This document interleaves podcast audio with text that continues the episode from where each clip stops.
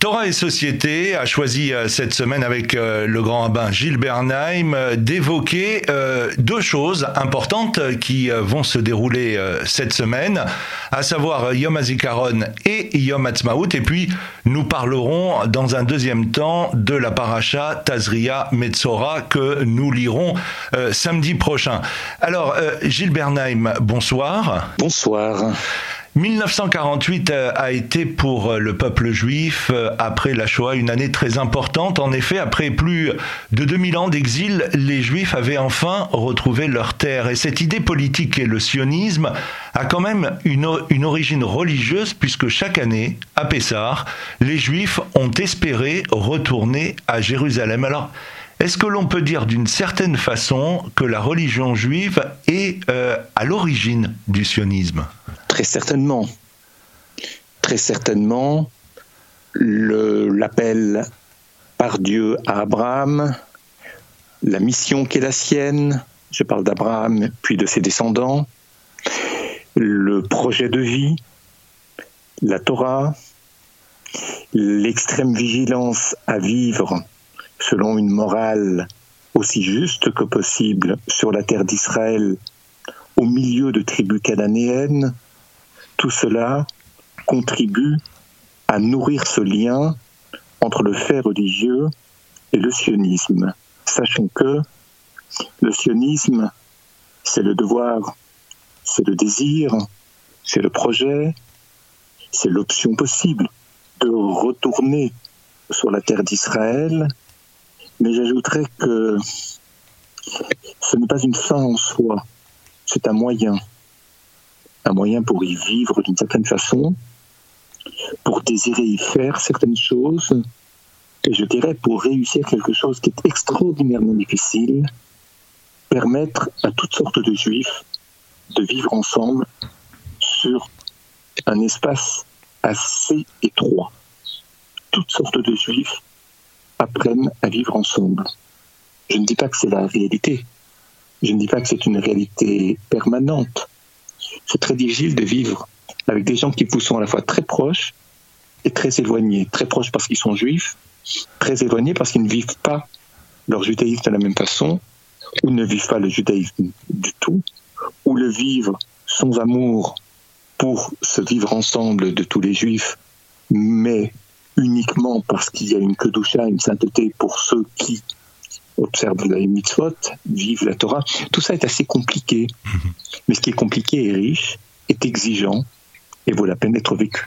Alors, euh, on a rajouté à cette complexité, euh, depuis bah, maintenant deux ans, le fait de d'avoir euh, des fêtes de Pessah, des fêtes de Tishri, des Yom Ha'atzmaut et des Yom HaZikaron très particuliers avec cette pandémie de, de coronavirus en plus.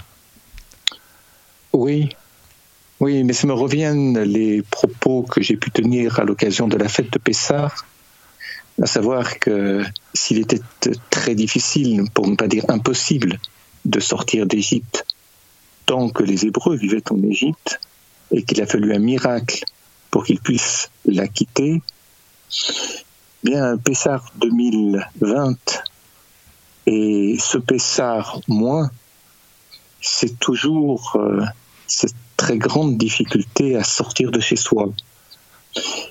Pessah, le premier 2020, fut très difficile pour des gens seuls, pour des gens éloignés de leur famille, pour des personnes âgées, des personnes malades. Un degré très moindre, le Pessar de 2021 a quand même permis quelques rassemblements limités. Et puis la situation n'est pas tout à fait la même en Israël et en France. Ceci étant, sortir d'Égypte, c'est pas seulement pouvoir faire à l'extérieur tout ce qu'on n'a pas pu faire pendant les périodes de confinement, parce que la liberté n'est pas une fin en soi, c'est un moyen. Un moyen parce que l'on n'est pas seul, parce qu'on ne vit pas seul, on se soucie des autres, et quand je dis on se soucie des autres, ça crée des obligations. Autrement dit, des droits, certes, mais des devoirs. Et bien sûr, on a été privé pendant toutes ces périodes de confinement de beaucoup de liberté et je dirais de beaucoup de satisfaction à nos désirs. Mais lorsque nous retrouvons cette liberté de sortir, c'est aussi pour rencontrer dans les meilleures conditions possibles des gens avec lesquels nous avons des choses à faire. Donc, le principe de responsabilité, du devoir qui accompagne toujours les droits, parce qu'il n'y a pas de droit sans obligation, obligation à l'égard du prochain, tout cela nous a été rappelé pendant cette longue année de l'épidémie.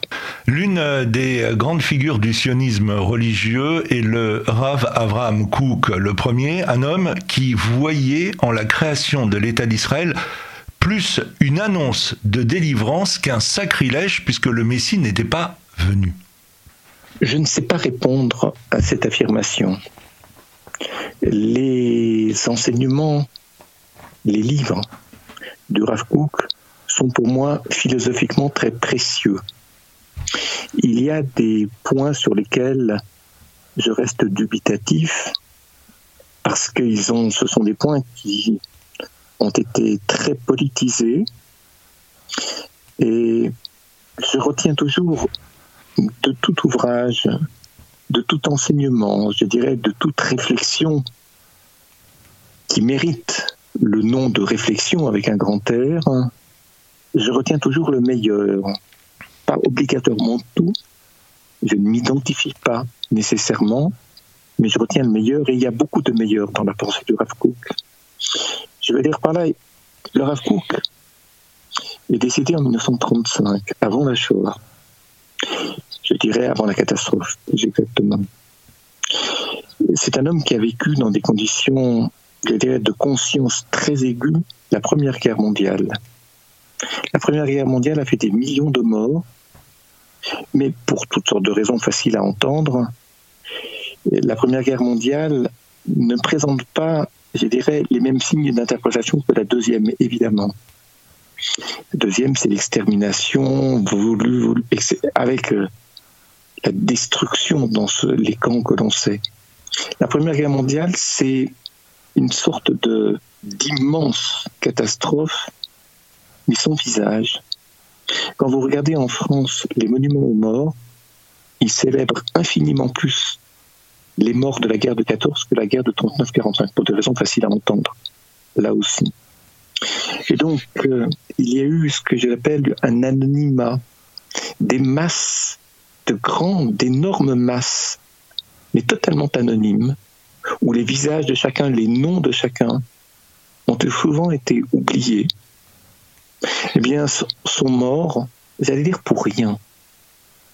Parce que, je le sais, il y a eu par exemple des juifs qui, qui, avaient des, qui étaient issus de parents dont les uns étaient français et les autres étaient allemands. À l'intérieur d'une même famille, il y a pu avoir au niveau des grands-parents, des arrière-grands-parents, aujourd'hui, des gens qui ont combattu dans un camp et des gens qui ont combattu dans l'autre camp, et pourtant ils étaient juifs, et pourtant ils y appartiennent plus tard, ils appartiendront plus tard, ou ils s'inscriront, ils, construiront plus tard une même descendance, ensemble. C'est impressionnant. Tout ça pour dire quoi? Que le premier Rav Rabbi Avraham Yitzhak à Cohen a d'abord philosophiquement souhaité redonner un visage à chacun redonner une dignité à chacun. Parce qu'il avait été ébranlé pendant la Première Guerre mondiale par cette perte de dignité, de représentation, de nomination de visage dont j'ai tout à l'heure parlé. Et ça, j'apprécie beaucoup. Il y a une humanité. Alors, les histoires sont nombreuses, je ne vais pas les rappeler. Des histoires qui rappellent le comportement du Rav sur cette terre, comportement qui se faisait sans exclusive, le deuxième Rav Kook, c'est autre chose. Son fils, le Rav lui a vécu la Deuxième Guerre mondiale. Et là, il s'est rendu compte d'une chose, et il n'a pas tort. Il s'est rendu compte que les nations étaient très souvent indifférentes au sort des Juifs. Et la catastrophe de 39-45 l'a démontré une fois de plus. Alors est né de là un autre constat, à savoir, euh, oui, sur les nations, nous ne pouvons pas compter. Nous ne pouvons compter que sur nous-mêmes. Alors il y a un plus grand repliement, et puis surtout, il y a une mystique derrière tout ça. Si on ne peut pas compter sur les autres, on ne peut compter que sur soi. Oui, mais compter sur soi est un moyen, mais pas une fin. Un moyen pour faire avancer l'histoire. Autrement dit, nous sommes les seuls sur une terre, une terre dite sainte, donc se pose la question des territoires, leur sainteté, qui est réelle. Maintenant, elle est liée aux conditions d'une histoire politique, je n'aborde pas ce sujet, qui fait que ce projet ne doit surtout pas se défaire pour des raisons politiques, diplomatiques, de négociation. Il faut aller de l'avant. Et là, on retrouve des éléments de pensée du père, du premier Rav à savoir différences, peut-être, il faut s'en saisir, à condition de savoir s'en saisir. Mais quelles sont ces conditions? Tout le monde n'est pas d'accord sur leur nomination ou sur leur appellation. Et c'est vrai que le mouvement de gauche Mounim, qui est né avec le deuxième Rav le fils du premier, favorise ce projet de vie qui doit créer quelque chose d'inimaginé, où l'on ne peut compter que sur soi-même, non seulement pour faire avancer ce projet, mais pour préserver ses acquis. Et on devine de quelle façon certains courants de pensée, Goucher Mounim ou d'autres, certains qui portent une autre appellation, cherchent à faire bouger l'histoire sans tenir compte de quelques réserves ou critiques que ce soit. J'ai développé de manière, euh, je dirais, linéaire cette pensée euh, qui est issue du premier Avkouk et du deuxième. On va évoquer à présent la paracha Tazria et la paracha Metzora qui sont euh, fréquemment lues ensemble le même Shabbat, mais elles sont séparées quand l'année comprend euh, un deuxième mois d'Adar. Alors elle traite de l'impureté dans des cas différents, après une naissance, lors de repas liés au sacrifice, dans certaines tumeurs de la peau, des plaies, des brûlures, cette fameuse lèpre euh, des étoffes et des murs, le cas euh, de perte de flux séminal chez l'homme, le cas de règles féminines.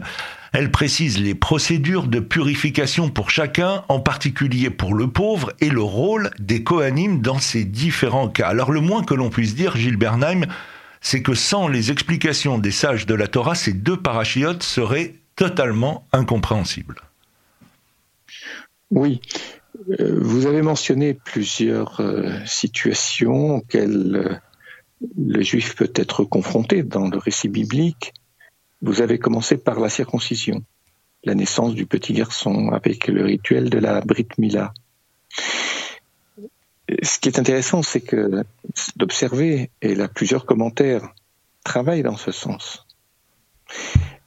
La femme est impure dès la naissance de l'enfant. Elle est impure pour son mari. Et c'est à l'aube du huitième jour que se fait la circoncision. Et ce qui ne veut évidemment pas dire qu'il n'y a plus d'impureté le jour de la circoncision, au sens que la vie va reprendre comme avant. J'allais presque dire que physiquement et physiologiquement, ça ne s'y prête pas. Mais ça aide à comprendre une chose. Certains commentateurs enseignent que il faut sept jours à la femme, sept jours pleins, pour, j'allais dire, s'habituer à ce que, à l'enfant sorti de son corps, il a grandi pendant neuf mois en elle. Il est expulsé. L'expulsion ne s'accompagne pas immédiatement d'une conscience de séparation au sens de Dès lors, l'enfant est autonome par rapport à sa mère et la mère ressentirait cette expulsion comme l'accès à l'autonomie ou l'acquisition d'une autonomie par l'enfant. Certainement pas. Cette sensation dure un certain nombre de jours. Et la circoncision, c'est un devoir pour le père. Et si le père ne peut ou ne sait le faire, alors il délègue ce pouvoir au Moël, le circonciseur.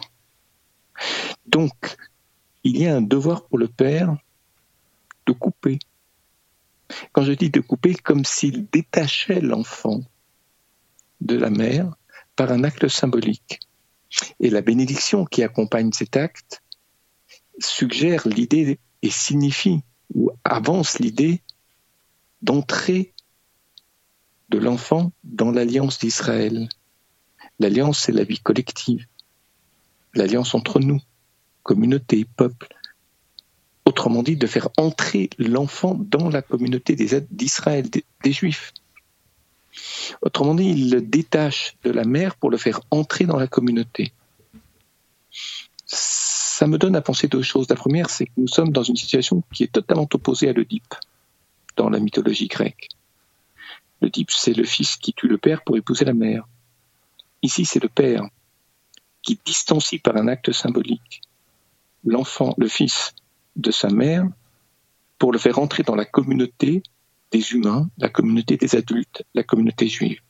Autrement dit, pour lui symboliquement suggérer que plus tard il sera un juif de la communauté, dans son peuple, un adulte. Tout cela. Et puis, je dirais aussi que pour ce qui concerne la circoncision, c'est vrai que ce temps d'impureté est marqué ensuite par une offrande. Il est marqué par des devoirs pour le père vis-à-vis de l'enfant. Comme si il n'était pas si simple que cela d'être père ou de devenir père. Il y a des actes symboliques importants. Lorsqu'un père assiste à la naissance de son enfant, surtout la première fois, il est très démuni parce qu'il il découvre un enfant avec lequel il n'avait jusque-là aucun ressenti, aucun contact, contrairement à la mère. Certains diront on ne naît pas père, on le devient. C'est pas complètement juste, mais c'est pas faux. Et cet acte symbolique qu'est la circoncision marque non seulement l'entrée de l'enfant dans la communauté plus tard, sur le chemin de la communauté des adultes, mais fait aussi du père un homme de devoir, un homme de responsabilité, c'est-à-dire un homme qui apprend à parler à l'enfant, qui apprend à,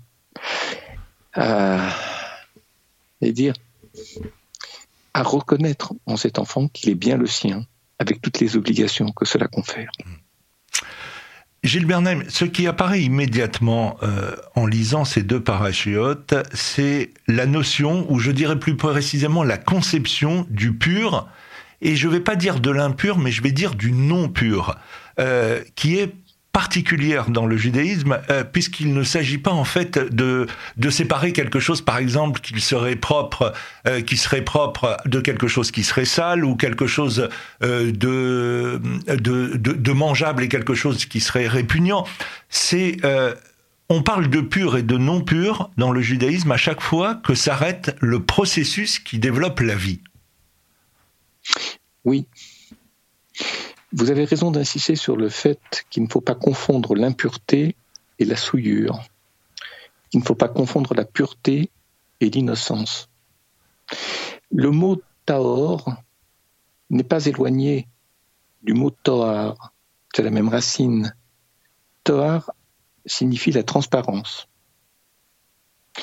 Le mot tamé n'est pas éloigné et c'est la même racine, euh, la même étymologie, que le mot atum, qui veut dire opacité. Il y a d'un côté la transparence, de l'autre l'opacité. La transparence, c'est pas la trop pleine luminosité. Lorsqu'une chose est transparente, c'est qu'il peut y avoir une circulation entre l'extérieur et l'intérieur. Autrement dit, une traversée, un passage.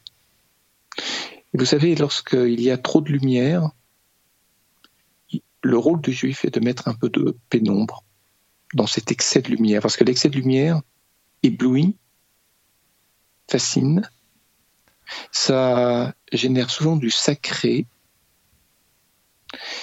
et, je dirais une perte de discernement. et inversement, lorsqu'il y a trop d'obscurité, il faut introduire de la lumière, un peu de lumière. Parce que trop d'obscurité, c'est on ne voit plus rien. Donc on est obligé de s'appuyer sur quelque chose pour se diriger. on perd le sens de l'indépendance, de l'autonomie, de la capacité à être ou à agir ou à penser. On devient soumis. Et dans les deux cas, il y a du sacré, la sacralité plus exactement. La sacralité, c'est-à-dire euh, un trop grand attachement, une trop grande soumission, alors qu'il n'est pas question pour un juif de trop grand attachement et de trop grande soumission, il est question de l'entre-deux.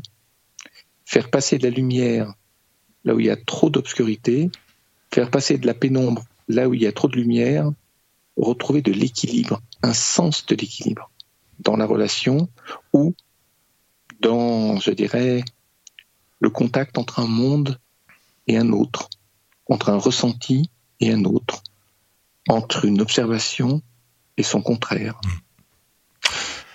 Euh, Par contre, l'opacité, Atum, c'est lorsque ça ne se passe pas, c'est-à-dire que tout est, je dirais, indifférencié. Trop d'obscurité, trop de lumière, c'est de l'indifférencié. Hmm. On ne discerne plus rien. Un dernier, un, dernier mot euh, concernant oui. Euh, cette, euh, cette double paracha. Euh, j'aimerais citer le Ramban, Rabbi Moshe Ben Nachman, qui situe ces questions par une longue introduction de, de cette paracha. Il nous y fait découvrir que la création est organisée spécialement dans les rythmes du temps, et alors parvenir à vivre selon les rythmes optimaux de la création et de son créateur est une source de bonheur. Pour faire réussir la vie, l'homme doit parvenir à discerner l'ordre bon, parvenir à y discerner ce qui vient avant et ce qui vient après. La question est la même dans l'ordre de la pensée, de la parole et des niveaux de l'être. Et à partir de là, tout ce qui vient altérer cet ordre a besoin d'une procédure réparatrice et surtout éducative à notre endroit afin de nous remettre dans l'ordre optimal. Il n'est pas seulement naturel, il est soumis à la sainteté et c'est cet ensemble qui permet de situer ce qui est pur et de ce qui n'est pas pur. C'est ce que dit le Ramban. Oui, j'ai rien à ajouter ou quasiment rien à ajouter à cet excellent enseignement de Narmani, du Ramban, sachant que la Kedusha, la sainteté, c'est la séparation. Autrement dit, pour qu'il y ait du pur et de l'impur, il faut qu'il y ait de la sainteté, qui est un principe de séparation qui soit premier. Ou pour dire la même chose à l'envers, pour qu'il y ait de la sainteté, eh bien, il faut qu'il y ait du pur et de l'impur, c'est-à-dire qu'il y ait du discernement, qu'il y ait du passage, qu'il y ait de l'équilibre. Autrement dit, rien qui ne puisse figer la pensée, la vie, comme vous l'avez dit. Je n'ai rien à ajouter, vous l'avez en recitant, en citant Narkmanide, excellemment rappelé. Gilles Bernheim, je vous remercie. On se donne bien évidemment rendez-vous la semaine prochaine pour une nouvelle émission de Torah et Société. Bonsoir. Bonsoir.